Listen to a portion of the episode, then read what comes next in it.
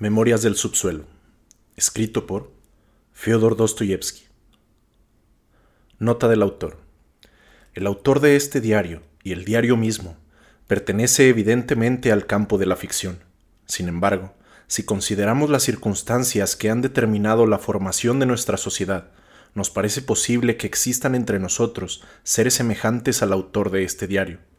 Mi propósito es presentar al público subrayando un poco los rasgos, uno de los personajes de la época que acaba de transcurrir, uno de los representantes de la generación que hoy se está extinguiendo.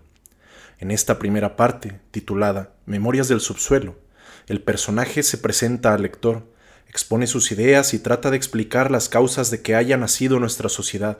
En la segunda parte, relata ciertos sucesos de su vida. Fyodor Dostoyevsky.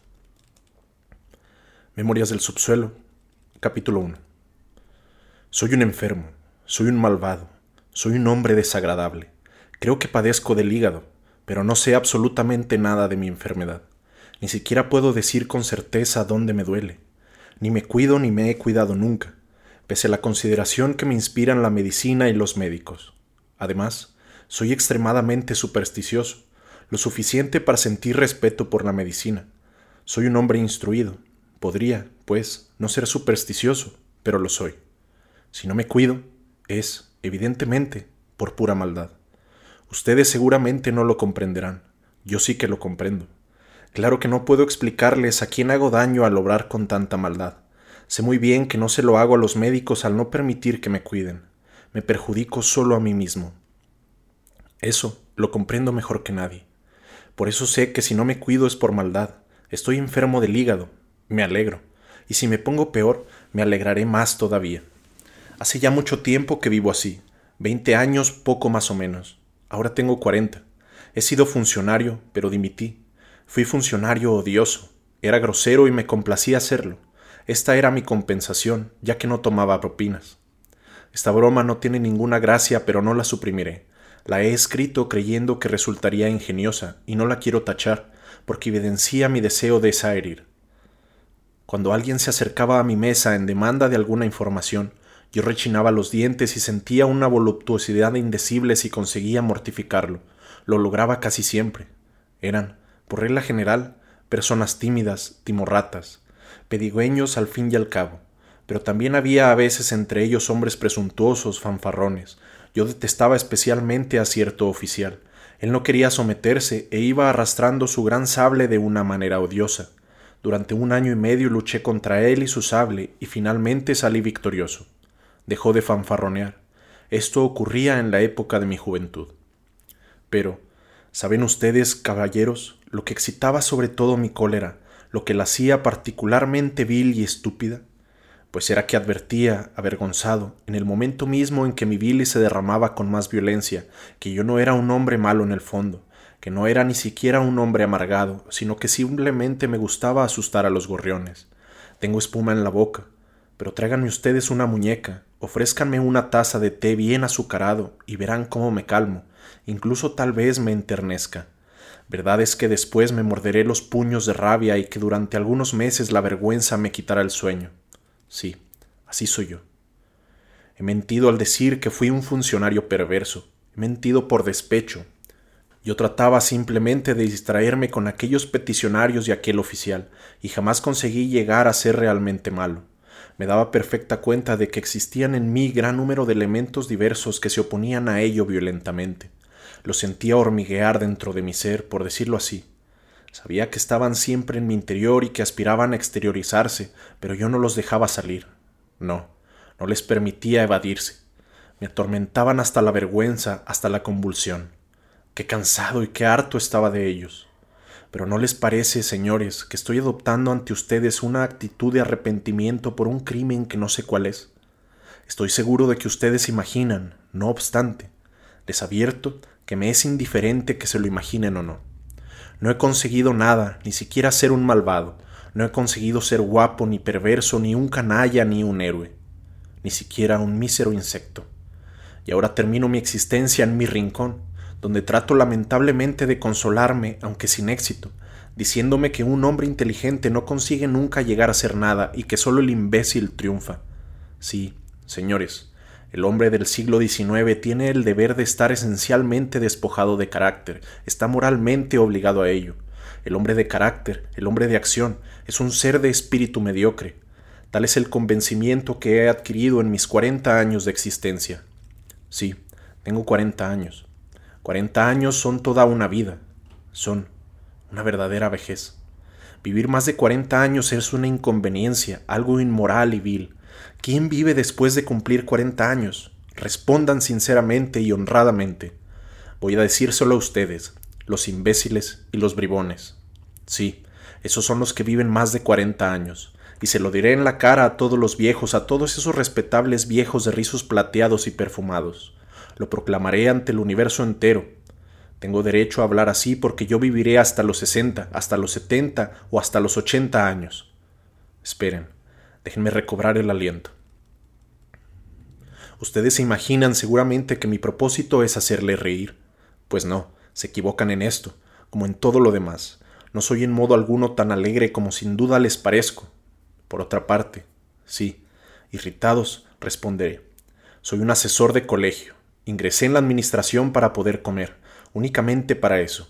Y el año pasado, cuando un pariente lejano me legó seis mil rublos, dimití al punto y me enterré en mi rincón. Hacía ya mucho tiempo que estaba aquí, pero ahora me he instalado definitivamente. La habitación que ocupo está en los confines de la ciudad y es fea, destartalada.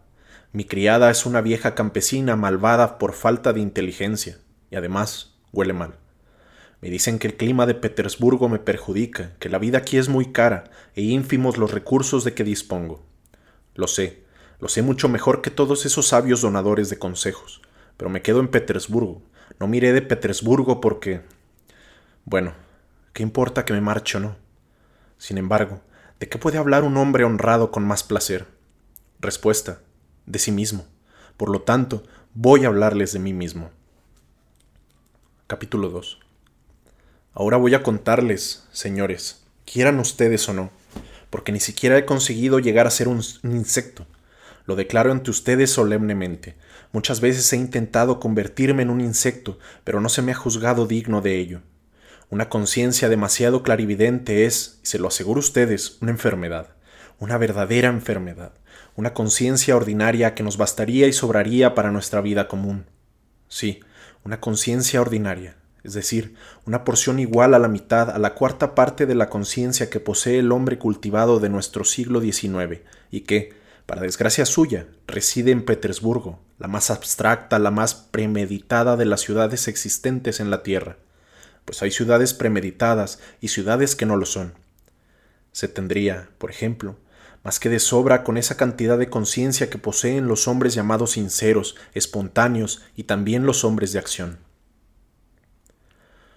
Ustedes se imaginan, y apostaría cualquier cosa, que escribo todo esto por darme importancia, por burlarme de los hombres de acción, por darme tono a la manera del fatuo que Rasta les hable y del que les he hablado hace un momento, pero eso sería de muy mal gusto, pues ¿Quién puede pensar, señores, en vanagloriarse de sus enfermedades y utilizarlas como pretexto para darse tono? Pero ¿qué digo? Todo el mundo obra así. Precisamente de sus enfermedades extraen la gloria, y eso hago yo, probablemente aún más que nadie. En fin, no hablemos más del asunto. Mi objeción es estúpida. Y sin embargo, estoy firmemente convencido de ello. La conciencia, Toda conciencia es una enfermedad, eso lo mantengo. Pero dejemos esto por ahora. Respóndanme a esto. ¿Cómo es que siempre, en el preciso instante, como hecho adrede, que me sentía más capaz de apreciar todos los matices de lo bello, de lo sublime, como se decía en nuestra patria hace poco, se me ocurría no solo pensar, sino hacer cosas tan inconvenientes? Eran actos que todos realizan con oportunidad, pero que yo cometía precisamente cuando me daba perfecta cuenta de que había que abstenerse de ejecutarlos. Cuanto más clara conciencia tenía del bien y de todas las cosas bellas y sublimes, tanto más me hundía en mi cieno y tanto más capaz me sentía de sepultarme en él definitivamente. Pero lo más notable es que este desacuerdo no parecía un hecho fortuito, dependiente de las circunstancias, sino algo que ocurría del modo más natural se diría que este era mi estado normal y en modo alguno una enfermedad o un vicio, tanto que finalmente perdí todo deseo de luchar.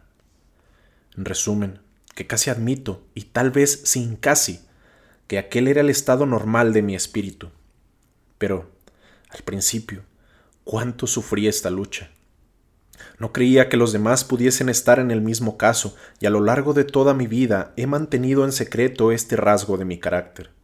Me avergonzaba de él, y es posible que me avergüence todavía.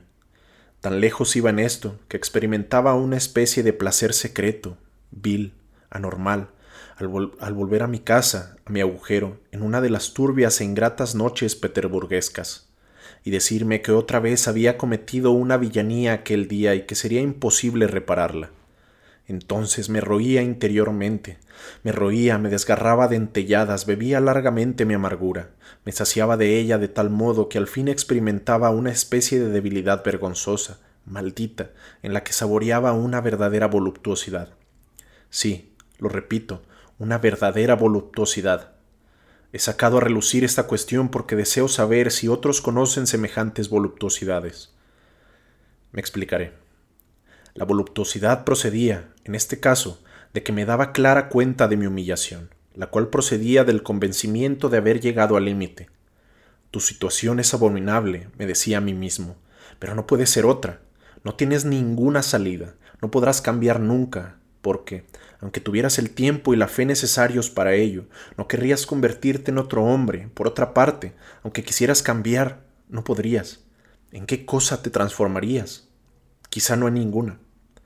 Pero lo esencial, y esto pone fin a la cuestión, es que todo se realiza de acuerdo con las leyes fundamentales y normales de la conciencia refinada, y mana de ella directamente, tanto que es por completo imposible no solo cambiar, sino generalmente reaccionar de algún modo.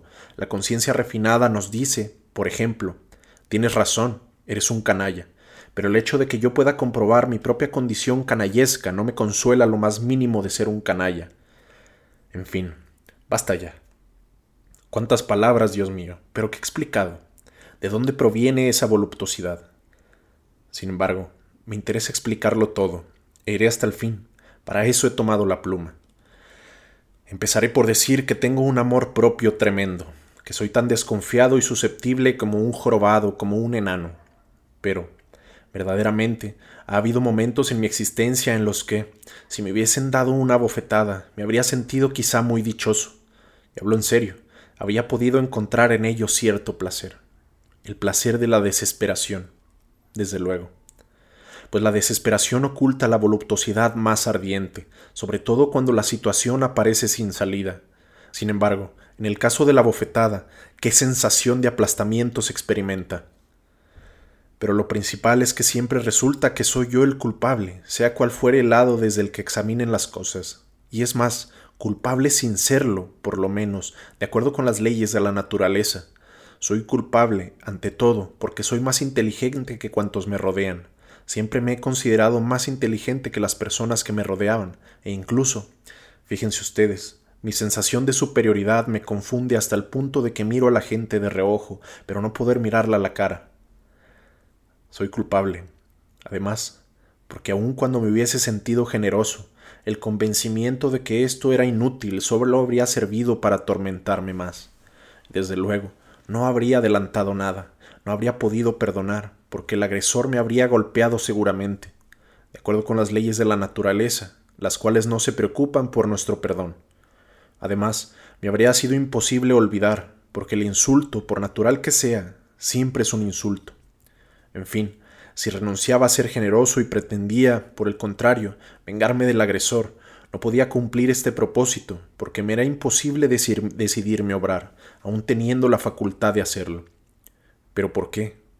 Sobre esto quisiera decirles a ustedes unas palabras. Capítulo 3 ¿Cómo ocurren las cosas en los que son capaces de defenderse y algunos incluso de vengarse? Cuando el deseo de venganza se apodera de ellos, no hay espacio en su espíritu más que para ese deseo. Se lanzan hacia adelante en línea recta, baja la cabeza como toros furiosos, y solo se detienen cuando llegan ante un muro. Por cierto, que ante un muro, estos señores, estos seres sencillos y espontáneos, por cierto, que ante un muro, estos señores, estos seres sencillos y espontáneos, los hombres de acción, se desmoronan y ceden con toda sinceridad Para ellos, este muro no significa en modo alguno lo mismo que para nosotros, que pensamos y por consiguiente no obramos. Es decir, no es excusa, no. Para ellos no es en modo alguno un pretexto que les permite desandar lo andado, pretexto en el que nosotros no solemos creer, pero, pero del que nos aprovechamos gustosos. No, ellos ceden de buen grado. El muro es a sus ojos un tranquilizante, les ofrece una solución moral definitiva, incluso me atrevería a llamarla mística, pero ya volveremos a hablar de este muro. Pues bien, precisamente es este hombre sencillo y espontáneo el que considero normal, normal por excelencia, el hombre en que soñaba nuestra tierra madre naturaleza cuando nos puso amablemente sobre la tierra. Envidio a ese hombre, no niego que es tonto, pero ¿qué saben ustedes de esto? Es posible que el hombre normal haya de ser tonto, incluso es posible que sea hermoso, y esta suposición me parece más justificada si observamos la antítesis del hombre normal, es decir, al hombre de conciencia refinada, al hombre salido no del seno de la naturaleza, sino de un alambique. Esto es casi misticismo, señores, pero me siento inclinado hacia esta sospecha. Entonces vemos que este hombre alambiciado se esfuma a veces ante su antítesis hasta tal punto y cede tanto que a pesar de todo el refinamiento de su conciencia llega a considerarse no más que como un ratoncito. Es quizás un ratoncito de extremada clarividencia, pero no por eso deja de ser un ratón y no un hombre, mientras que el otro es en verdad un hombre. En fin, lo peor que él mismo se considera un ratón. Él mismo. Nadie pide que lo confiese, es un detalle muy importante. Veamos, pues, a este ratoncito en acción. También él se siente ofendido, y esta sensación es casi continua y pretende vengarse. Es posible que se acumule en él más rabia aún que en un l'homme de la nature et la vérité. El deseo cobarde y mezquino de devolver mal por mal a quien le insulta lo corroe, tal vez incluso más violentamente que al homme de la nature et de la vérité.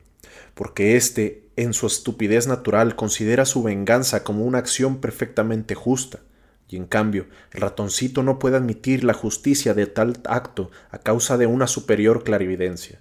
Pero llegamos al fin al acto mismo, a la venganza.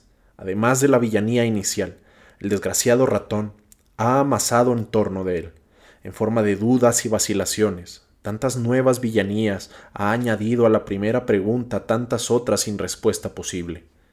Que haga lo que haga, crea alrededor de su persona un fatídico lodazal un pantano pestilente y cenagoso, formado por sus vacilaciones, sus sospechas, su inquietud y todos los salivazos que le arrojan los hombres de acción que le rodean.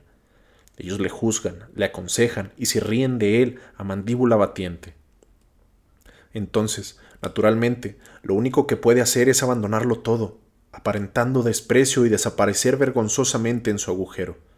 Y allí, en un sucio y pestilente subterráneo, el insultado, apaleado y escarnecido ratón se zambulle lentamente en su rabia fría, envenenada y sobre todo inextinguible. Durante cuarenta años recordará la afrenta recibida con sus detalles más humillantes, a los que irá añadiendo otros más vergonzosos aún, excitándose perversamente, atizando el fuego de su imaginación, se sentirá avergonzado, pero evocará todos los detalles, pasará revista a todas las circunstancias, inventará otras con el pretexto de que habría podido producirse y no perdonará nada. Incluso es posible que trate de vengarse, pero hurtadillas, en pequeñas dosis, de incógnito, sin ninguna confianza ni en su derecho ni en el éxito de su propósito, y dándose clara cuenta de que sus tentativas de venganza le harán sufrir a él mucho más que aquel contra el que van dirigidas y que probablemente ni siquiera se enterará. En su lecho de muerte lo recordará todo de nuevo, añadiendo los intereses desvengados, y entonces, pero precisamente, esta mezcla abominable y helada da esperanza y desesperación. Precisamente este enterramiento voluntario, esta existencia de emparedado viviente, esta ausencia, claramente percibida pero siempre dudosa, de toda solución este cúmulo de deseos insatisfechos que no han hallado salida, de ediciones febriles tomadas para siempre, proseguidas inmediatamente por los remordimientos. Todo esto es lo que detalla precisamente esta voluptuosidad extraña a la que me he referido antes. Esto es algo tan sutil generalmente, tan difícil de captar, que la gente mediocre, e incluso, simplemente, aquellos que poseen unos nervios bien templados, no comprende ni jota. Tampoco comprenderán nada de eso, me dirán ustedes tal vez burlonamente, los que nunca hayan sido abofeteados. Así, ustedes me darán a entender cortésmente que he recibido una bofetada y que hablo con conocimiento de causa. Apuesto lo que quieran a que lo han pensado, pero tranquilícense, señores, no he sido abofeteado, y por lo demás, lo que puedan ustedes pensar respecto a este asunto me tiene completamente sin cuidado. Tal vez soy yo quien lamenta haber repartido pocas bofetadas durante mi vida. Pero basta, ni una palabra más sobre este tema, por mucho que les interese. Continúo, pues, hablando con toda calma de las personas de nervios bien templados que no saborean ciertas sutiles voluptuosidades.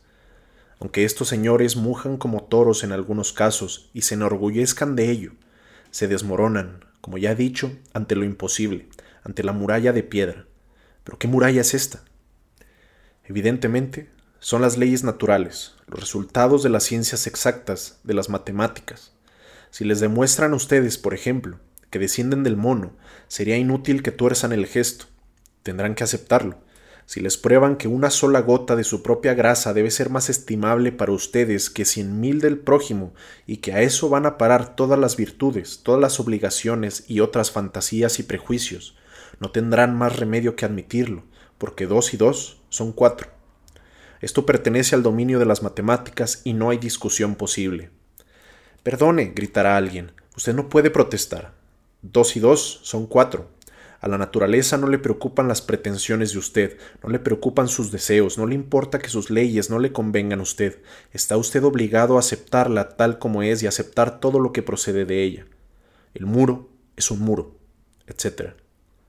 Pero ¿qué importan, Dios mío, las leyes de la naturaleza y la aritmética? Sí, por una razón u otra, esas leyes y ese dos y dos son cuatro no me complacen. Evidentemente no podré romper ese muro con la cabeza, ya que mis fuerzas no bastan para ello, pero me niego a humillarme ante ese obstáculo por la única razón de que sea un muro de piedra y yo no tenga fuerzas para Calvario. Como si ese muro pudiera procurarme alguna paz, como si uno pudiera reconciliarse con lo imposible por la sola razón de que se funda sobre él dos y dos son cuatro. Es el mayor absurdo que puede concebirse. Cuanto más penoso es comprenderlo todo, tener conciencia de todas las imposibilidades de todos los muros de piedra, y no humillarnos ante ninguna de esas imposibilidades, ante ninguna de esas murallas, si ello nos repugna. Cuanto más penoso es llegar, siguiendo las deducciones lógicas más ineludibles, a la posición más desesperante respecto a este tema eterno de nuestra parte de responsabilidad en la muralla de piedra. Y aunque esté claro hasta la evidencia que no tenemos nada que ver con eso, y en consecuencia, sumergirnos, en silencio, pero rechinando los dientes con voluptuosidad, en la inercia, sin dejar de pensar que ni siquiera podemos rebelarnos contra nadie, porque, en suma, no tenemos enfrente a nadie, y nunca lo tendremos porque todo es una farsa, un engaño y un galimatías. No sabemos qué ni quién, pero a pesar de todos esos engaños y de toda nuestra ignorancia, sufrimos, y tanto más cuanto menos comprendemos. Capítulo 4 Si es así, llegará usted a descubrir cierta voluptuosidad en el dolor de muelas, exclamarán ustedes. Y yo le responderé que sí, que hay cierta voluptuosidad en el dolor de muelas. Yo he sufrido ese dolor durante todo un mes y sé lo que me digo. En estos casos no nos enfurecemos en silencio, gemimos, pero estos gemidos carecen de franqueza y hay en ellos cierta malignidad. Y ahí está precisamente el quid de la cuestión. Esos gemidos expresan la voluptuosidad del que sufre. Si el enfermo no experimentara cierto placer al quejarse, dejaría de hacerlo. Es un excelente ejemplo, señores, y lo voy a desarrollar. Estos gemidos expresan, en primer lugar, la conciencia humillante de la inutilidad del sufrimiento. Su legalidad desde el punto de vista de la naturaleza sobre la cual usted escupe, pero que le hace sufrir, mientras ella permanece impasible, expresan también que usted comprende que el enemigo no existe, pero no por eso deja de existir el dolor, y que, teniendo tantos Wagenheim como tiene, es usted esclavo de sus muelas, y si alguno de esos Wagenheim le da por ahí, sus muelas dejarán de atormentarle. Pero si su propósito es otro, su dentadura le hará sufrir todavía tres meses más, y si se niega usted a inclinarse, si protesta, no hallará otro medio para consolarse que darse de bofetadas o romperse los puños contra el muro de piedra. Pues bien, son precisamente estas crueles ofensas, estas burlas que se permite no sabe quién, las que suscitan esa sensación de placer que llega a veces a la voluptuosidad suprema. Les ruego, señores, que presten atención a los lamentos de un hombre cultivado del siglo XIX que tiene dolor de muelas desde hace dos o tres días. Entonces gime de modo distinto que el primer día, no solo porque le duele, no como un grosero campesino, sino como una persona instruida, impregnada de la civilización europea, como un hombre desligado del suelo natal y de los principios nacionales, como se dice hoy. Estos gemidos son malévolos, furiosos, y no cesan de día ni de noche. Sin embargo, la víctima comprende perfectamente que no le sirven para nada. Sabe mejor que nadie que irrita y tortura a quienes lo rodean y que se tortura a sí mismo sin provecho alguno. Sabe que el público y la familia ante la cual se lamenta escuchan con desagrado sus quejas, en las que no creen, y comprenden que podía gemir de otro modo, más sencillamente, sin afectación, sin esos gorgoritos y esas exageraciones provocadas por la maldad. Y es que justamente en esa humillación a la que acompaña la clarividencia radica la voluptuosidad. De modo que os molesto, os desgarro el corazón que impida dormir a toda la casa. Mejor, no durmáis, así os daréis cuenta de que me duelen las muelas. Ya no soy para vosotros el héroe que pretendía ser. Ahora soy un malvado, un bribón. Mejor, incluso me siento feliz al ver que al fin me habéis desenmascarado. ¿Os mortifica oír mis gemidos? Peor para vosotros. Voy a lanzar un gorgorito más alfiligranado todavía. ¿Continúan ustedes sin comprender, señores? No me extraña.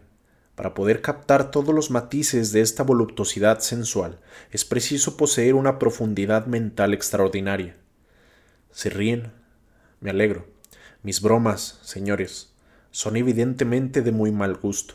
Además, son confusas y suenan a falso. La causa de todo esto es que no siento la propia estimación.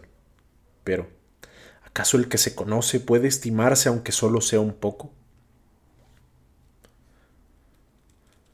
Capítulo 5. ¿Puede sentir verdaderamente algún respeto por sí mismo el que se ha dedicado a descubrir cierta voluptuosidad en el convencimiento de su propia humillación? No hablan modo alguno inspirado por un remordimiento pueril, y detesto decir, Perdóname, papá, no lo volveré a hacer. No porque sea incapaz de pronunciar estas palabras, sino quizá por todo lo contrario, porque soy demasiado capaz de pronunciarlas. Y, como si lo hiciese adrede, me precipitaba hacia adelante precisamente cuando no tenía nada en absoluto que ver con el asunto. Esto era lo más repugnante. entonces me enternecía, me lo confesaba todo, lloraba y al fin me engañaba a mí mismo, aunque sin intención pues era mi corazón el que me hacía estas jugarretas. En estos casos ni siquiera podía echar la culpa a la naturaleza, a esas leyes que me han hecho sufrir tantas vejaciones en el curso de mi existencia. Es penoso acordarse de estas cosas, que además eran sumamente penosas en el momento en que ocurrían. Pero basta que transcurra un minuto para que me esfurezca al advertir que todo esto es mentira, una mentira innoble, una comedia infame esta contrición, este enternecimiento, esos propósitos de vida nueva. Ustedes me preguntarán por qué me torturaba, por qué me retorcía tan cruelmente. La respuesta, porque me aburría permaneciendo en los brazos cruzados. He aquí por qué me entregaba a semejantes contorsiones. Era esto, se lo aseguro a ustedes. Obsérvense a sí mismos con atención y comprobarán que las cosas ocurren precisamente así yo me imaginaba aventuras y me creaba una existencia fantástica para vivir como fuese. ¿Cuántas veces, por ejemplo, me he enojado sin motivo, solo por enojarme? Yo era el primero en saber que me irritaba en frío, pero que me iba enardeciendo y llegaba a encolerizarme sinceramente. Siempre me han gustado estas cosas, tanto que acabé por perder el dominio de mí mismo. Una vez, incluso dos, traté a toda costa de enamorarme, y hasta llegué a sufrir. Palabra. Uno, en el fondo, no cree su sufrimiento entero, casi se ríe, pero a pesar de todo, sufre, y muy de veras. Está celoso, está fuera de sí, y la causa de todo esto, señores, es el aburrimiento. La inercia nos aplasta. el fruto legal, el fruto natural de la conciencia es, en efecto, la inercia. Nos cruzamos de brazos conscientemente. Ya he hablado de esto. Ahora lo repito, y lo repito una vez más. Todos los hombres activos son activos porque son obtusos y mediocres. ¿Cómo se explica esto? He aquí la explicación. Debido a su estrechez de espíritu, toman las causas secundarias inmediatas por las principales y mucho más fácilmente, mucho más rápidamente que los obtusos se imaginan haber encontrado las razones sólidas, fundamentales de su actividad, y así se tranquilizan que es lo principal, pues para poder obrar hay que conseguir de antemano una perfecta tranquilidad y no tener el menor resto de duda.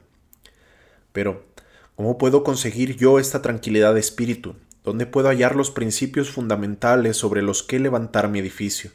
¿Dónde está mi base? ¿A dónde puedo ir a buscarla? Me entrego al pensamiento. Dicho de otro modo, en mí. Toda idea provoca inmediatamente otra, y así continúa sucediendo hasta el infinito. Tal es la esencia de todo pensamiento, de toda conciencia. Nos volvemos, pues, a encontrar entre las leyes de la naturaleza, y con qué resultado, este es siempre el mismo, recuérdenlo. Les he hablado hace poco de la venganza, y estoy seguro de que ustedes no han llegado al fondo de la cuestión. Dicen que el hombre se venga porque considera que esto es justo. Este ha encontrado, pues, el principio fundamental que buscaba, la justicia.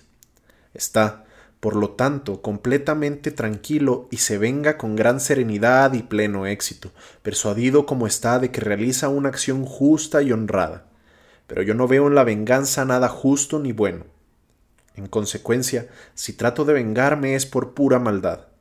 Evidentemente, la cólera podría vencer todas las vacilaciones y por lo tanto desempeñar con éxito el papel de esta razón fundamental, precisamente porque no puede ser considerada como tal razón. Pero, ¿qué le vamos a hacer si no soy lo suficientemente malvado? Y ya se los vengo diciendo desde el principio.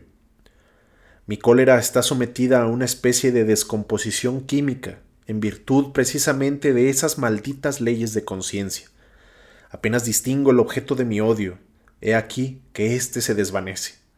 Los motivos se disipan, el responsable se volatiliza, el insulto deja de ser insulto y se presenta como obra del destino, como algo semejante a un dolor de muelas, al que todo el mundo está expuesto, y entonces mi único consuelo es romperme los puños contra la pared en la imposibilidad de encontrar las causas primeras, renuncio, pues, a mi venganza con un destén afectado.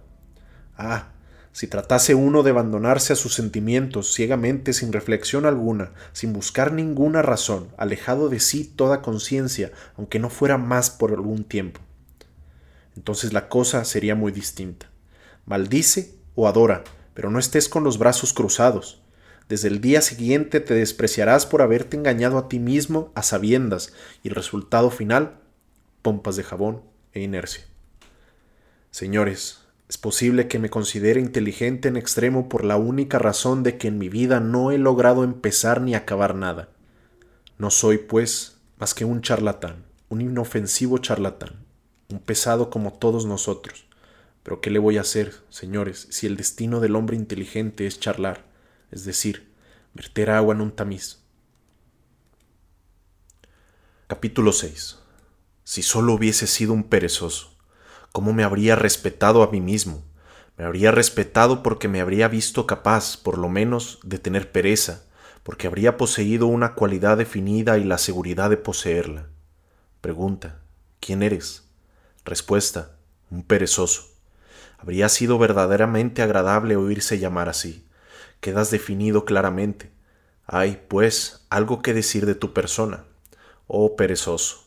Es un título, una función, una carrera, señores. Y no se rían. Es así. Entonces yo habría sido por derecho propio miembro del primer club del universo y habría pasado la vida respetándome. Conocí un señor que se sentía orgulloso de llamarse Lafitte. Consideraba esta particularidad como una gran virtud y no dudó nunca de sí mismo murió con la conciencia no solo tranquila, sino triunfante, y tenía motivos para ello. Si hubiese sido un perezoso, me habría elegido una carrera, habría sido perezoso y gastrónomo. no un glotón vulgar, sino un regalón que se interesaría por todo lo bello y lo sublime. ¿Qué les parece a ustedes? Hace ya mucho tiempo que pienso en esto. Lo bello y lo sublime. Gravitan pesadamente sobre mi nuca desde que tengo cuarenta años. Pero ¿qué habría ocurrido antes? Antes habría sido todo distinto. Habría encontrado enseguida una actividad adaptada a mi carácter, por ejemplo, beber a la salud de todas las cosas bellas y sublimes. Habría aprovechado todas las ocasiones de beber por lo bello y lo sublime, después de haber dejado caer alguna lágrima en mi copa. Habría convertido todas las cosas en bellas y sublimes. Habría descubierto lo bello y lo sublime. Incluso en las basuras más evidentes habría vertido lágrimas a raudales como el líquido que sale de una esponja. Un pintor, por ejemplo, pinta un cuadro digno de Gué, e inmediatamente bebo a la salud del artista porque adoro todo lo que es bello y sublime. Un poeta escribe, como gusta a todos, y bebo al punto a la salud de todos porque adoro lo bello y lo sublime. Esto me procurará el respeto general, exigiré ese respeto, perseguiré con mi cólera al, al que me lo niegue. Así habría vivido apaciblemente y muerto solemnemente. ¿No es admirable? ¿No es exquisito? Y redondeado, que el mundo habría exclamado al verme, he ahí un hombre verdadero, un ser positivo. Digan ustedes lo que digan, es muy agradable oírse llamar cosas semejantes en nuestro siglo tan esencialmente negativo. Capítulo 7. Pero esto no es más que un sueño dorado. Díganme, ¿quién fue el primero que dijo, que proclamó que el hombre comete villanía solo porque no sabe ver cuáles son sus propios intereses y que si lo ilustrasen, si le abriesen los ojos ante sus verdaderos intereses, ante sus intereses normales, dejaría inmediatamente de cometer villanías y se convertiría acto seguido en un hombre bueno y honrado, puesto que, ilustrado por la ciencia y comprendiendo sus verdaderos intereses, obtendría las ventajas que el bien proporciona? ¿Cómo se sobreentiende que nadie puede obrar a sabiendas contra su propio interés? El hombre se vería obligado, por decirlo así, a hacer el bien, como un niño, como un niño puro e ingenuo.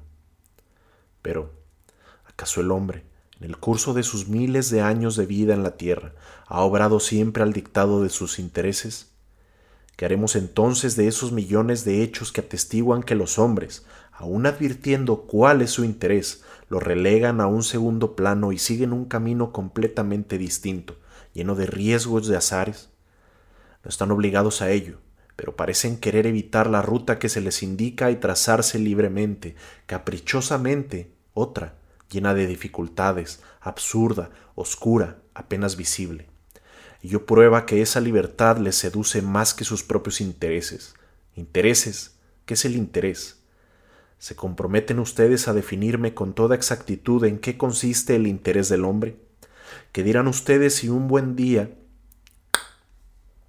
¿Qué dirán ustedes si un buen día se comprueba que el interés humano en ciertos casos puede, o incluso debe, consistir en desear no una ventaja sino un perjuicio? Si es así, si puede presentarse el caso, todo se derrumba. ¿Qué creen ustedes? ¿Se puede presentar un caso semejante? ¿Se ríen ustedes? Ríanse, señores, pero respondan. ¿Están exactamente clasificados los intereses humanos? ¿No hay algunos que no figuran y pueden figurar en las clasificaciones formadas por ustedes? Porque, que yo sepa, señores, Ustedes han catalogado los intereses humanos de acuerdo con las cifras medias de las estadísticas y de las fórmulas económico-científicas. Los intereses humanos son, pues, según ustedes, la riqueza, la tranquilidad, la libertad, etc. Tanto que el hombre que rechace a sabiendas y ostensiblemente ese catálogo debe ser considerado, y en opinión de ustedes, en la mía también por lo demás, como un oscurantista, como un loco, que no es así. Pero he aquí algo muy extraño. ¿Cómo es posible que esos estadísticos, esos sabios, esos filántropos dejen siempre a un lado cierto elemento en sus cálculos de los intereses humanos? Ni siquiera lo tienen en cuenta en sus fórmulas por lo que falsean resultados. Sin embargo, no sería difícil introducir el elemento en cuestión. ¿Por qué no lo hacen? ¿Por qué no lo introducen para completar la lista? La dificultad procede de que dicho elemento es tan particular que no puede encontrar sitio en ninguna clasificación ni inscribirse en ninguna lista. He aquí un ejemplo. Tengo un amigo. Pero ahora que caigo, ustedes lo conocen también, es amigo de todo el mundo. Cuando ese señor se dispone a obrar, empieza por explicarles a ustedes con toda claridad, con bellas y ampulosas frases, cómo ha de conducirse para obedecer a la razón, a la verdad. Es más, hablará con pasión, con entusiasmo, de los intereses reales y normales de la humanidad. Se burlará de la ceguera de los tontos que no comprenden ni sus verdaderos intereses ni el verdadero valor de la virtud.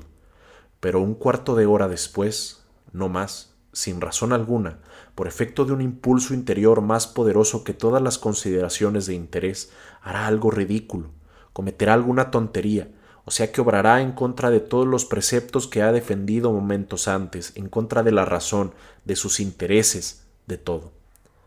Por otra parte, les advierto que mi amigo es una personalidad colectiva, de modo que es imposible condenarlo a él solo, Precisamente a este punto quería llegar, señores. ¿Acaso no hay algo que es para todos nosotros más querido que nuestros más altos intereses? Dicho de otro modo, y para no violar la lógica, no existe para nosotros un interés el que se deja de lado, ese del que acabamos de hablar, más interesante que todos los demás intereses, más alto que todos ellos, un interés porque el hombre está dispuesto a obrar. Si es preciso, en contra de todas las reglas, es decir, en contra de la razón, sacrificando a Él su honor, su paz, su felicidad, todas las cosas bellas y convenientes en una palabra, solo por obtener una que es más querida para Él que todas las demás, una en la que ve su interés supremo? Sí, me dirán ustedes, pero eso también es un interés. Permítanme, voy a explicarme. No podíamos seguir adelante sin aclarar las cosas. Lo singular de ese interés es que destruye las cosas, lo singular de ese interés es que destruye todas nuestras clasificaciones y derriba todos los sistemas edificados por los amigos del género humano para la felicidad del hombre. En una palabra, es un estorbo, un obstáculo. Pero antes de decirles a ustedes cuál es ese interés, quiero comprometerme personalmente y afirmo con toda resolución que esos hermosos sistemas, esas teorías que pretenden explicar a la humanidad en qué consisten sus intereses normales, a fin de que ella decida al punto ser virtuosa y noble para amoldarse a ellos, todo es pura palabrería. Creer que la renovación del género humano pueda realizarse dándole a conocer sus verdaderos intereses equivale, y en mi opinión, a admitir con Buckle que la civilización aplaca al hombre el cual va perdiendo poco a poco sus instintos sanguinarios y guerreros. Buckle llega a este resultado lógicamente, a mi entender, pero el hombre siente tal pasión por los sistemas, por las deducciones abstractas, que está dispuesto a disfrazar la verdad, a cerrar los ojos y a taparse los oídos ante la verdad, solo por justificar su lógica. Y voy a poner un ejemplo convincente. Miren alrededor. La sangre corre a raudales, incluso alegremente, como champán. Observen nuestro siglo XIX en el que ha vivido Bocon.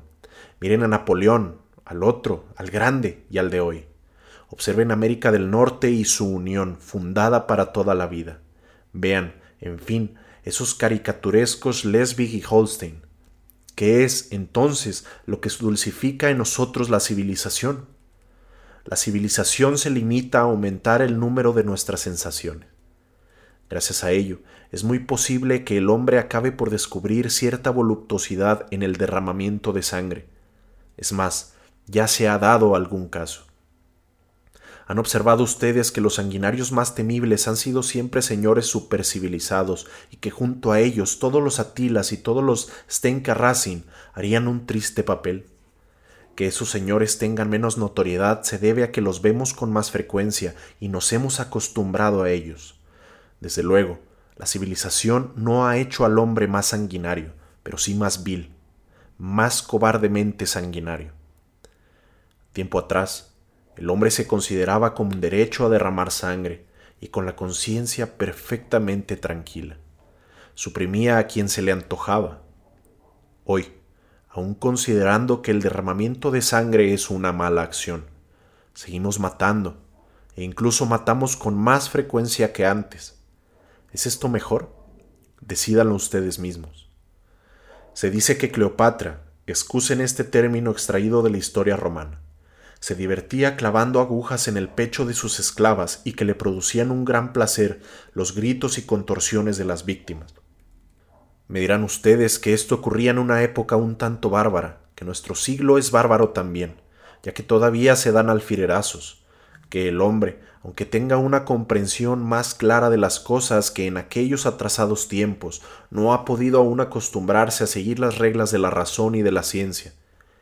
Pero ustedes están convencidos de que se acostumbrará cuando se haya desembarazado completamente de ciertas malas tendencias, cuando el sentido común y la ciencia hayan reeducado completamente la naturaleza humana y la hayan orientado por un camino normal. Ustedes están seguros de que entonces el hombre cesará de errar deliberadamente y se verá, por decirlo así, en la imposibilidad de desear oponerse a sus intereses normales. Pero hay más aún. Entonces hablan ustedes, la ciencia hará saber al hombre, y aunque en mi opinión esto es como un lujo superfluo, que no ha tenido nunca voluntad ni caprichos y que viene a ser, en suma, como una tecla de piano o un pedal de órgano, de modo que obra no de acuerdo con su voluntad, sino al dictado de las leyes de la naturaleza. Bastará, pues, descubrir estas leyes para que no se pueda considerar al hombre responsable de sus actos, y entonces la vida será para él sumamente fácil.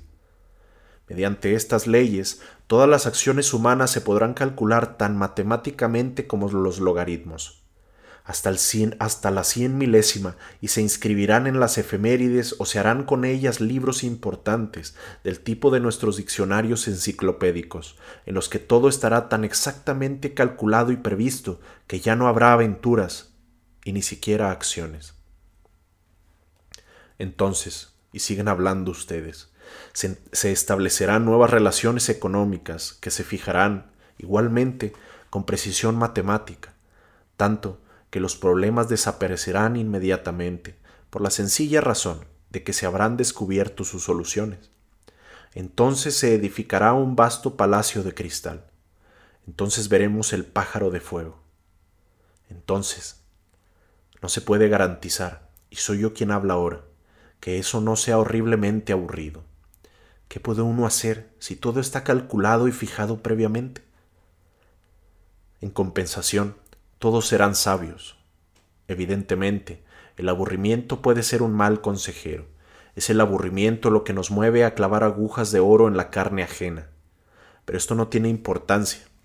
Lo importante, lo grave es, y sigo hablando yo, que el hombre pueda sentirse feliz de tener al alcance de la mano agujas de oro. El hombre es necio, necio de remate, y todavía es más ingrato que necio. Es difícil de encontrar un ser más ingrato que él.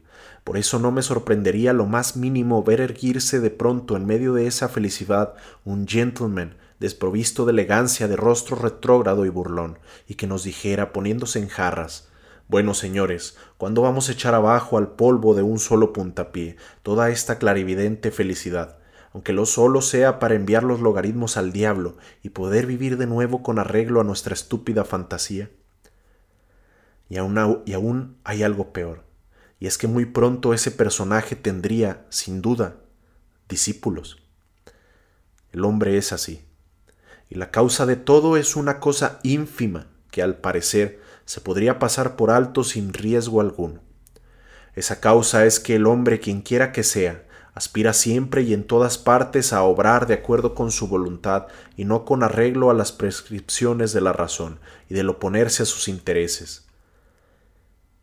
Mi voluntad, mi libre albedrío, mi capricho, por insensato que sea, mi fantasía sobreexcitada hasta la demencia, esto es lo que se aparta a un lado. Este es el precioso interés que no tiene espacio ninguna de esas clasificaciones que componen ustedes y que rompen mil pedazos todos los sistemas, todas las teorías.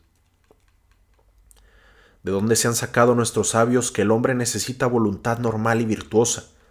¿Por qué suponen que el hombre aspira a poseer una voluntad ventajosa y razonable? El hombre solo aspira a tener una voluntad independiente cualesquiera que sean el precio y los resultados, pero el diablo sabe lo que cuesta esa voluntad. Capítulo 8. Pero si la voluntad no existe, me interrumpen ustedes. La ciencia ha conseguido disecar tan perfectamente al hombre que ya sabemos que la voluntad y el libre albedrío son solamente... Permítanme, señores, yo me disponía a empezar así. Y confieso que incluso he sentido miedo. Iba a exclamar que solo el diablo sabe de qué depende la voluntad y que esto es quizás una gran suerte. Pero he pensado que la ciencia y me he mordido la lengua.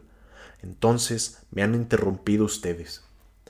Ciertamente, si se logra descubrir la fórmula de todos nuestros deseos, de todos nuestros caprichos, es decir, de dónde proceden, cuáles son las leyes de su desarrollo, cómo se reproducen, hasta qué objetivos tienden en tales o cuales casos, etc. Es probable que el hombre deje inmediatamente de sentir deseos. ¿He dicho probable? No, es seguro. ¿Qué satisfacción puede proporcionarle desear solamente de acuerdo con tablas de cálculos? Pero aún hay más. El hombre descenderá inmediatamente a la categoría de una simple tuerca. ¿Por qué? Que es un hombre despojado de deseo y voluntad, sino una tuerca o un simple engranaje. ¿Qué opinan ustedes sobre esto? Examinemos las probabilidades. ¿Puede ocurrir o no? Hmm, dicen ustedes.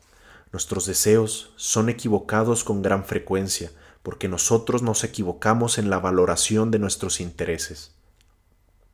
Aspiramos a cosas inconvenientes porque nuestra estupidez nos hace creer que pretendemos lo que nos conviene.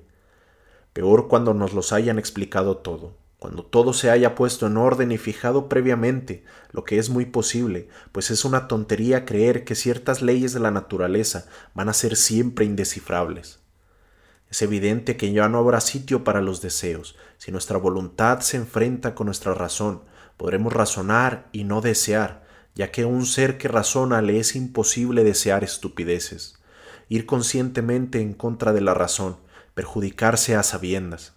Y como todos los deseos y todos los razonamientos podrán calcularse con anticipación, ya que con toda seguridad se habrán descubierto las leyes de nuestro libre albedrío, será posible, y no bromeo, confeccionar una especie de deseos y desear ateniéndonos a ella Supongamos que me prueban un día que si he mostrado el puño a alguien es porque no podía obrar de otra manera, porque tenía que apretar el puño como lo he hecho.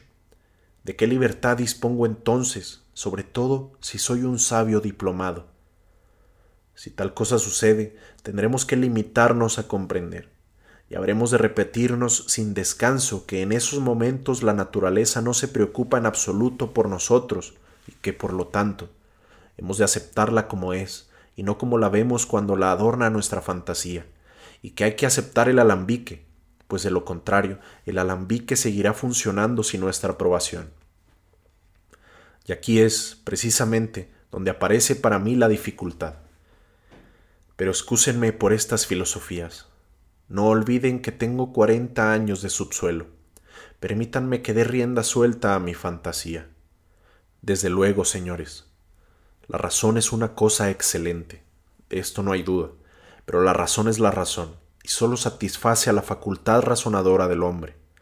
En cambio, el deseo es la expresión de la totalidad de la vida humana, sin excluir de ella la razón y los escrúpulos, y aunque la vida, tal como ella se manifiesta, suele tener un aspecto desagradable, no por eso deja de ser la vida y no la extracción de una raíz cuadrada. Yo deseo vivir dando satisfacción a todas mis facultades vitales y no únicamente a mi facultad de razonar, que no representa, en suma, sino a la vigésima parte de las fuerzas que hay en mí. ¿Qué sabe la razón? Únicamente lo que ha aprendido. Nunca sabrá más, seguramente. Esto no es un consuelo, pero no hay que disimularlo. En cambio, la naturaleza humana obra con todo su peso, por decirlo así, con todo su contenido, a veces con plena conciencia y a veces inconscientemente. Comete algunas pifias, pero vive.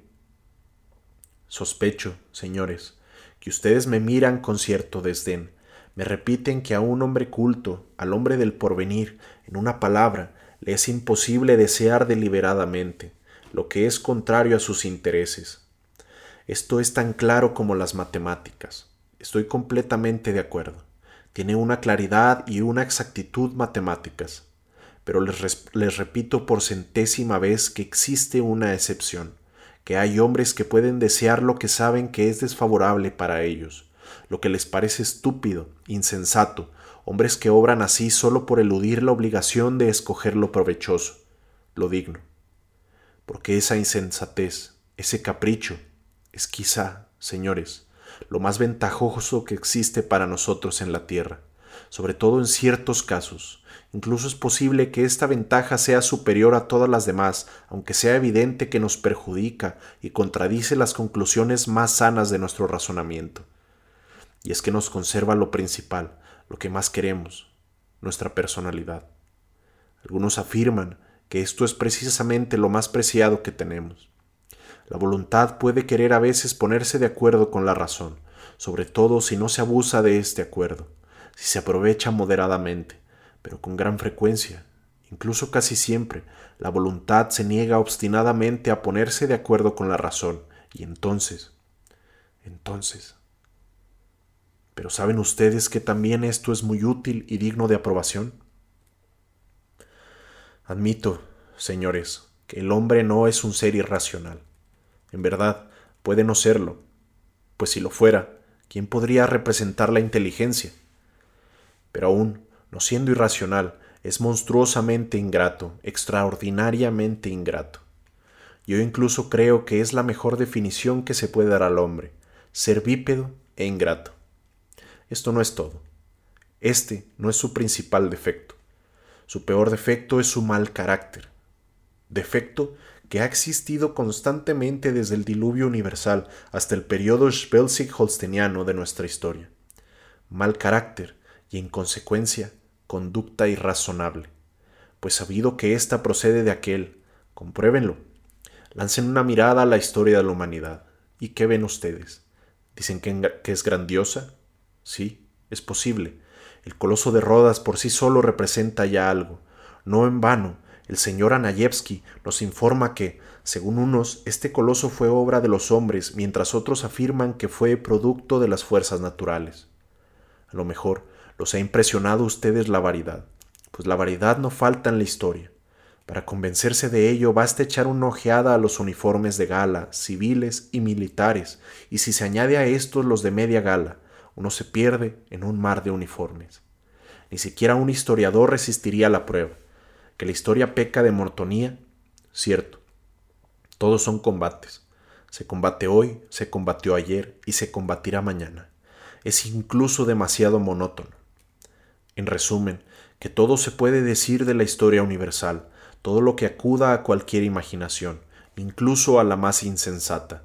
Pero es imposible decir que es razonable, lo advertiréis desde la primera sílaba. Además, he aquí lo que sucede constantemente surgen hombres razonables y de costumbres juiciosas, filántropos cuyo objetivo es llevar una existencia razonable y honrada, a fin de predicar con el ejemplo y demostrar a sus semejantes que se puede vivir juiciosamente. Pero, ¿qué ocurre? Que muchos de estos amantes de la moderación terminan más tarde o más temprano por hacer traición a sus ideas y comprometerse en actos escandalosos. Siendo así, Díganme ustedes qué se puede esperar del hombre, de ese ser dotado de cualidades tan extrañas. Prueben a volcar sobre él todos los bienes de la tierra. Sumérjanlo en la felicidad tan profundamente que sólo se perciban en la superficie algunas burbujas. Satisfagan sus necesidades económicas hasta el punto de que sus únicas ocupaciones sean dormir, comer pan de especias y pensar en el modo de prolongar la historia universal.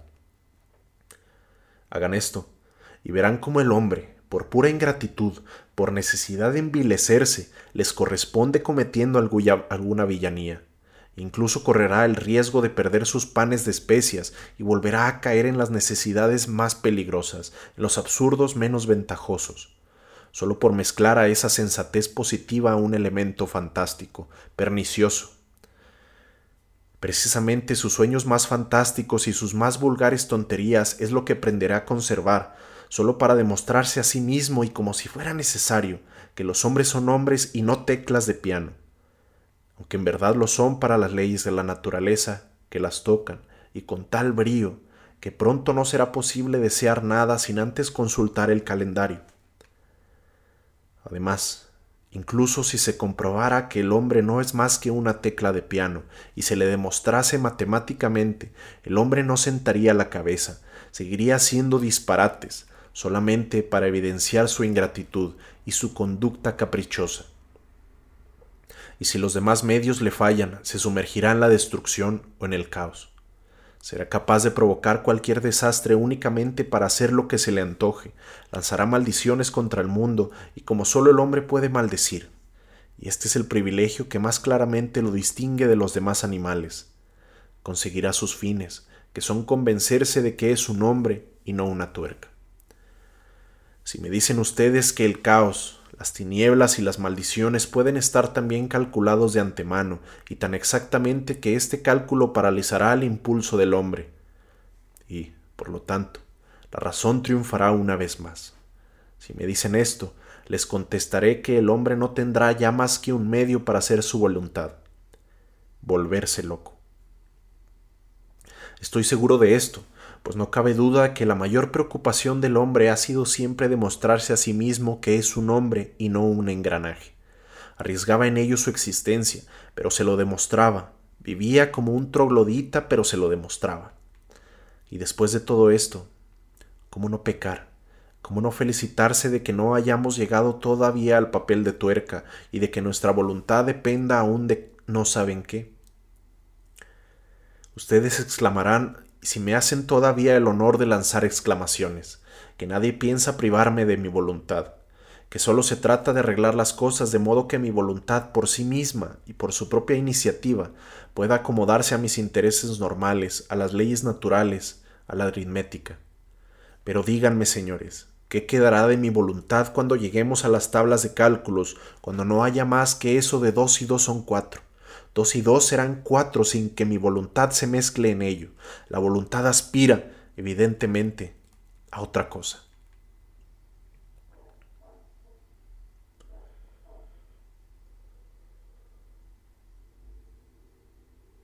Capítulo 9. Bien sé, señores, que estoy bromeando y que mis bromas no tienen gracia. Pero es que no son únicamente bromas. Bromeo rechinando los dientes, hay cuestiones que me atormentan, señores. Ayúdenme a resolverlas. Ustedes pretenden librar al hombre de sus antiguos hábitos y corregir su voluntad, adaptándola a las leyes de la ciencia y de acuerdo con el sentido común. Pero ¿están ustedes seguros de que es necesario corregir al hombre? ¿En qué se fundan ustedes para creer que la voluntad del hombre requiere una educación?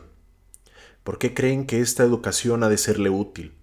Y para decirlo todo, ¿Por qué están ustedes tan convencidos de que siempre es ventajoso para el hombre no ir en contra de sus intereses normales, reales, garantizados por el razonamiento y la aritmética? Esto no es, en resumidas cuentas, más que una suposición de ustedes, incluso aunque una sea ley lógica. ¿Es acaso la ley humana? Ustedes se dirán que estoy loco, pero permítanme explicarme.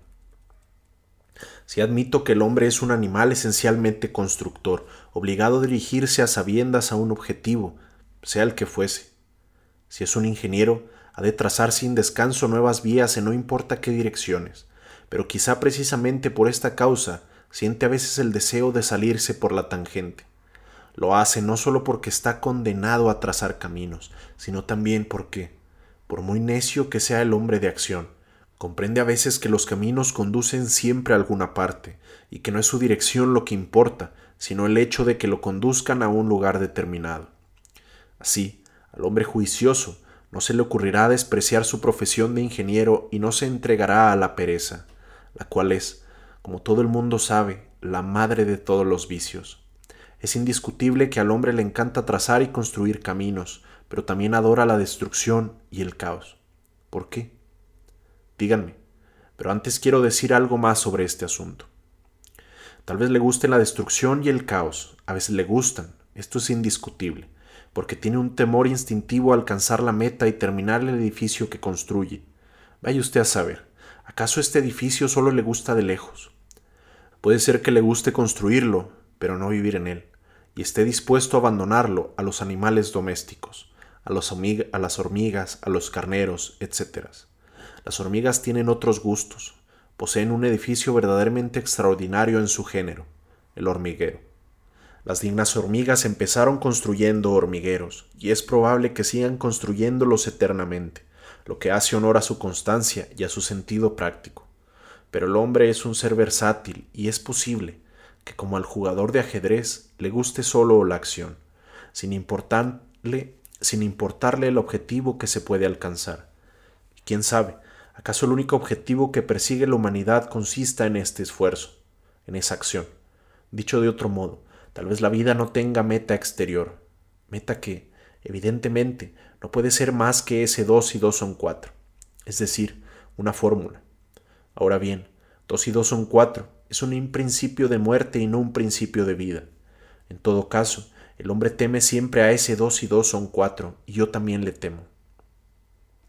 Cierto que el hombre solo se ocupa en la búsqueda de ese 2 y 2 son 4, cruza océanos, arriesga su vida en este empeño, pero les aseguro que teme encontrarlo, pues cuando dé con él ya no tendrá nada que hacer. Terminado su trabajo y recibida la paga, los obreros se van a la taberna y luego contemplan la noche de esparcimiento, de modo que no tienen para toda la semana. Pero nuestro hombre es muy diferente. Se observa en él cierta desazón cada vez que alcanza uno de sus objetivos. Desea aproximarse a la meta, pero cuando llega no se siente satisfecho. Esto es verdaderamente gracioso y es que el modo de ser del hombre es algo tan cómico como un buen chiste. En fin, sea como fuere, eso de dos y dos son cuatro es algo sumamente desagradable. Yo lo calificaría de procas. Dos y dos son cuatro nos desafía con insolencia. Con los brazos en jarra se planta en medio de nuestro camino y nos escupe al rostro. Admito que eso de dos y dos son cuatro es una cosa excelente, pero puesto a lavar, les diré que dos y dos son cinco es también, a veces, algo encantador. Pero díganme, ¿en qué se fundan ustedes para estar convencidos de que solo es necesario lo normal, lo positivo, el bienestar en una palabra? ¿Acaso la razón no se equivoca en sus apreciaciones? Es posible que el hombre desee únicamente el bienestar, pero ¿no es igualmente posible que desee el sufrimiento? ¿Acaso el sufrimiento no podría ser para él ventajoso como el bienestar? El hombre, a veces, desea apasionadamente el sufrimiento, y está comprobado. No hay necesidad de ir a consultar sobre este punto a la historia universal. Pregúntense ustedes a sí mismo. Les bastará ser hombres para responderse, por poco que hayan sufrido. Si quieren conocer mi opinión personal, les diré que es incluso inconveniente desear únicamente el bienestar. ¿Está esto bien? ¿Está esto mal? No lo sé pero es lo cierto que a veces resulta en extremo agradable romper algo. No es que yo defienda precisamente el sufrimiento o el bienestar, lo que defiendo es mi capricho, y lucharé. Si es preciso para que se me garantice, ya sé que en los sainetes no se admite el sufrimiento, pero tampoco se le puede admitir en un palacio de cristal, pues el sufrimiento entraña duda y negación. ¿Y qué sería de un palacio de cristal del que se pudiera dudar? Estoy seguro de que el hombre no renunciará jamás al verdadero sufrimiento, es decir, a la destrucción y al caos. El sufrimiento, pero si es la única causa de la conciencia. Cierto que les he dicho que al principio de la conciencia, a mi entender, es uno de los mayores males del hombre, pero el hombre la quiere y no la cambiará por ninguna satisfacción. La conciencia es infinitamente superior a dos y dos son cuatro. Después de dos y dos son cuatro, no queda, Evidentemente nada. No solo nada que hacer, sino incluso nada que saber. Lo único que podemos hacer entonces es obturar nuestros cinco sentidos y entregarnos a la contemplación. Verdad es que con la conciencia se llega a un resultado idéntico, es decir, a la inacción. Pero en ese caso podemos, por lo menos, darnos latigazos de vez en cuando, lo que vivifica un poco el espíritu. Es un sistema muy reaccionario, pero más vale eso que nada.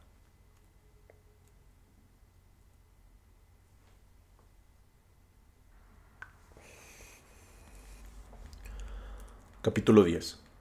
Ustedes creen en el palacio de cristal, indestructible, eterno, al que no se le podrá sacar la lengua ni mostrar el puño a escondidas. Pues bien, yo desconfío de ese palacio de cristal, tal vez justamente porque es de cristal e indestructible, y porque no se le podrá sacar la lengua ni siquiera a escondidas. Verán ustedes, si en vez de un palacio de cristal tengo un simple gallinero, cuando llueva podré cobijarme en él pero aunque le esté muy agradecido por haberme preservado de la lluvia, no lo tomaré por un palacio. Ustedes se ríen y me dicen que en este caso un palacio y un gallinero tienen el mismo valor, y yo les responderé que así es, pero no vivimos solo para no mojarnos. ¿Qué le vamos a hacer si se me ha metido en la, en la cabeza que no se vive solamente para eso y que hay que vivir en un palacio? Esta es mi voluntad porque este es mi deseo, y ustedes no conseguirán despojarme de mi voluntad si no modifican mis deseos. Pueden intentarlo, presentarme otro objetivo, ofrecerme otro ideal, pero hasta que logren su propósito, me niego a tomar un gallinero por un palacio de cristal. Es posible que el palacio de cristal sea solo un mito, que las leyes de la naturaleza no lo admitan y que lo haya inventado yo neciamente, impulsado por ciertas costumbres irracionales de nuestra generación. Pero, ¿qué me importa que ese palacio sea inadmisible? ¿Qué me importa si existen mis deseos? O para decirlo con más exactitud, si existe mientras existan mis deseos. Se ríen ustedes de nuevo, ¿verdad? Bien. Ríanse tanto como les plazca. Acepto todas las burlas, pero me niego a decirme que estoy saciado cuando todavía tengo hambre. No me conformaré con un compromiso, con un cero que se renueva indefinidamente, por la única razón de que está de acuerdo con las leyes naturales y existe realmente. No admitiré que el coronamiento de mis deseos pueda ser una, una, casa de ladrillo con alojamientos baratos, cedidos en arrendamiento para mil años, y que ostente el rótulo del dentista Wagenheim. Destruyan mis deseos, Derriben mi ideal, preséntenme una meta mejor y yo lo seguiré. Me dirán ustedes, tal vez, que no vale la pena preocuparse por mí, pero piensen que yo puedo responderles lo mismo. Estamos discutiendo seriamente, pero les advierto que si ustedes no se dignan concederme su atención, no me echaré a llorar. Tengo mi subsuelo. Pero mientras yo exista y mientras yo desee, que mis manos se sequen si llevo un solo ladrillo a esa casa. No me digan que yo mismo he renunciado hace poco al palacio de cristal por el único motivo de que no podía sacarle la lengua. Si he hablado así no ha sido porque me guste sacar la lengua. ¿Acaso lo que me irrita es precisamente que, entre todos los edificios que tienen ustedes, no haya uno solo al que no se le tenga que sacar la lengua? Es decir, me haría cortar la lengua en un impulso de agradecimiento si se arreglasen las cosas de modo que yo perdiese las ganas de sacar la lengua. Pero qué me importa que las cosas no puedan arreglarse así y que haya que conformarse con tener un alojamiento económico.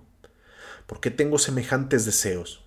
¿Acaso no estoy constituido así para poder comprobar que esa constitución es sólo una broma de mal gusto?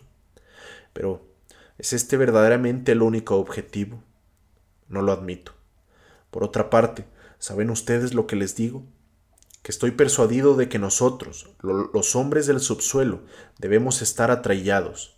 El hombre del subsuelo es capaz de permanecer silencioso en su cobijo durante cuarenta años, pero si sale del subsuelo, empieza a hablar y ya no hay modo de detenerlo. Capítulo 11. La suprema finalidad, señores, es no hacer nada en absoluto. La inercia contemplativa es preferible a todo. Por lo tanto, viva el subsuelo. Aunque haya dicho hace poco que envidio al hombre normal hasta la última gota de mi bilis, cuando lo veo tal como es renuncio a la normalidad, aunque sin dejar de tener envidia al ser anormal. No, el subsuelo es siempre preferible. Y al menos se puede. Ya estoy mintiendo otra vez.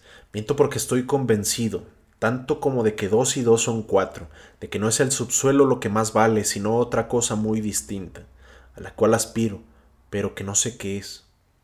Al diablo el subsuelo, si yo pudiera creer una sola palabra de lo que estoy diciendo. Pues les juro, señores, que no creo ni una sola y miserable palabra. Mejor dicho, tal vez crea, pero en el momento mismo de decirlas sospecho, no sé por qué, que miento como un sacamuelas. Entonces, ¿por qué ha escrito usted todo esto? me preguntarán ustedes seguramente. Me gustaría saber lo que habrían escrito ustedes si yo les hubiese tenido encerrados e inactivos durante cuarenta años, y transcurrido este tiempo los hubiera ido a visitar al subsuelo para comprobar en qué se habían convertido ustedes. Sí, me habría gustado oírlos. ¿Se puede dejar durante cuarenta años a un hombre solo y sin ocupación? Pero esto es vergonzoso, humillante, me dirán ustedes, quizá moviendo la cabeza con desprecio. Usted tiene sed de vida, pero quiere resolver las cuestiones vitales por medio de absurdas lógicas.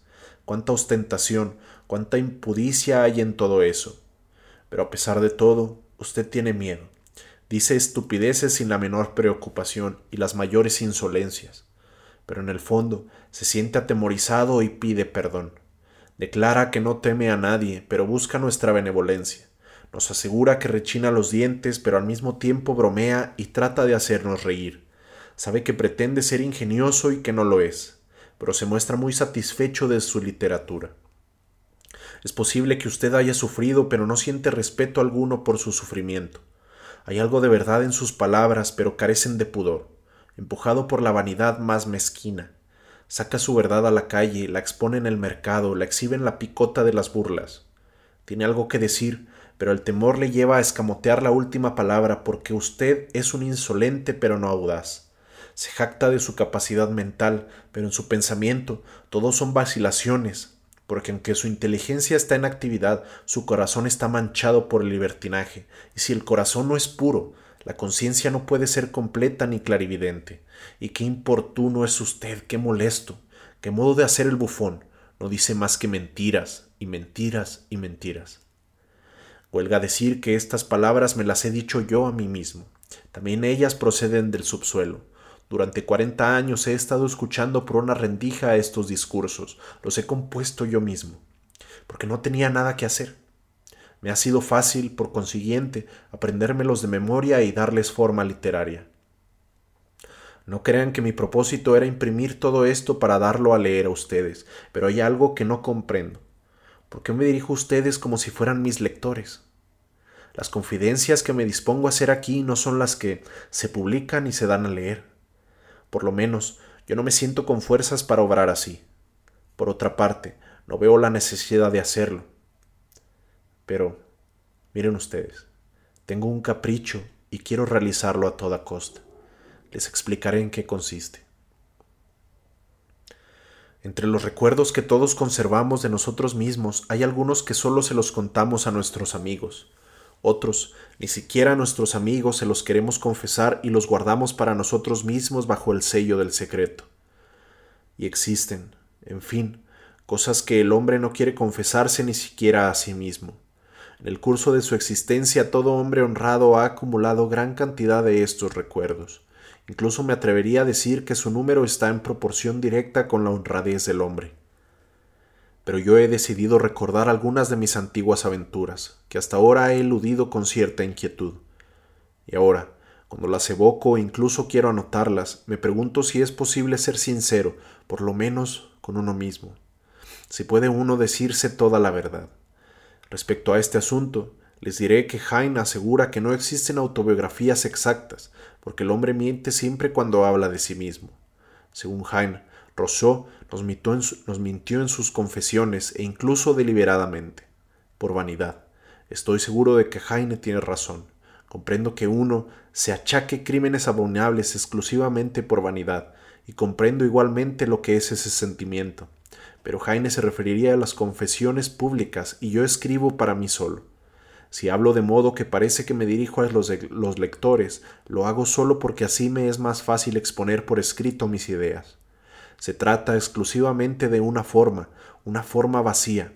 Ya he dicho, y lo repito, que nunca tendré lectores. No quiero ninguna traba en la redacción de mis notas, no observaré orden alguno, no seguiré ningún plan, escribiré simplemente lo que vaya recordando. Ustedes podrían tomarme la palabra ahora mismo y preguntarme, si no piensa usted en los lectores, ¿por qué declara, y por escrito además, que no observará ningún orden, ningún plan? Que escribirá simplemente lo que le haya pasado por la cabeza, etc. ¿Por qué da usted estas explicaciones? ¿Por qué presenta estas excusas? Estamos ante un caso psicológico interesante. Es posible que obre así por cobardía, pero también puede ser que me imagine tener ante mí un público, a fin de no pasar por alto las conveniencias. Motivos como este puedes haber millares. Pero aún hay otra cosa. ¿Por qué escribo todo esto?